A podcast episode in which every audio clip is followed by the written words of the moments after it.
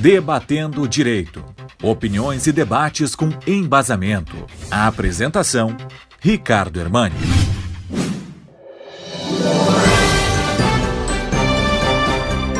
Acendeu o sinal vermelho. Repito. Acendeu o sinal vermelho.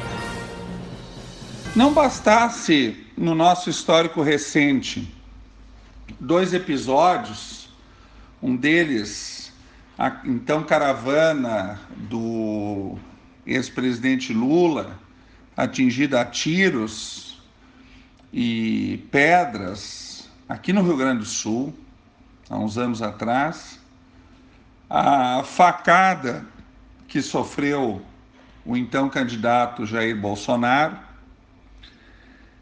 tudo isso levando a um grau de radicalização da nossa política, e eu não chamo isso de política, e sim de descontrole, em que alguns militantes ou simpatizantes se dão o direito de agredir fisicamente o candidato adversário.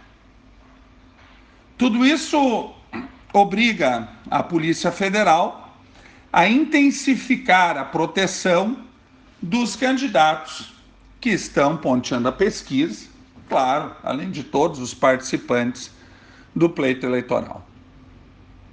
Isso já seria grave demais para chamar o nosso processo político recente de um processo democrático. Nós estamos vivendo sim uma polarização, Polarização essa que já existiu em outros momentos do país, e leia-se as várias disputas entre PT e PSTB, mas nunca chegando a esse tipo de grau de violência. O que nós vivemos hoje é uma polarização radical, uma radicalização. E o mais preocupante é que isto começa a chegar para a sociedade. E me refiro aqui ao assassinato brutal, triste, injustificável, não há assassinato justificável, do militante do Partido dos Trabalhadores, o tesoureiro do PT em Foz do Iguaçu, por um simpatizante do atual presidente. Fosse o inverso, estaria aqui dizendo a mesma coisa. É preciso, de uma vez por todas, que as lideranças políticas façam um pacto pela paz e pela democracia. É preciso que as campanhas políticas, especialmente dos candidatos mais bem posicionados nesse pleito, e falo aqui do atual presidente Jair Bolsonaro e do ex-presidente Lula, que se unam no sentido de buscar paz nas eleições. Debate firme, sim, Divergência de ideias, sim. Agressão física, jamais.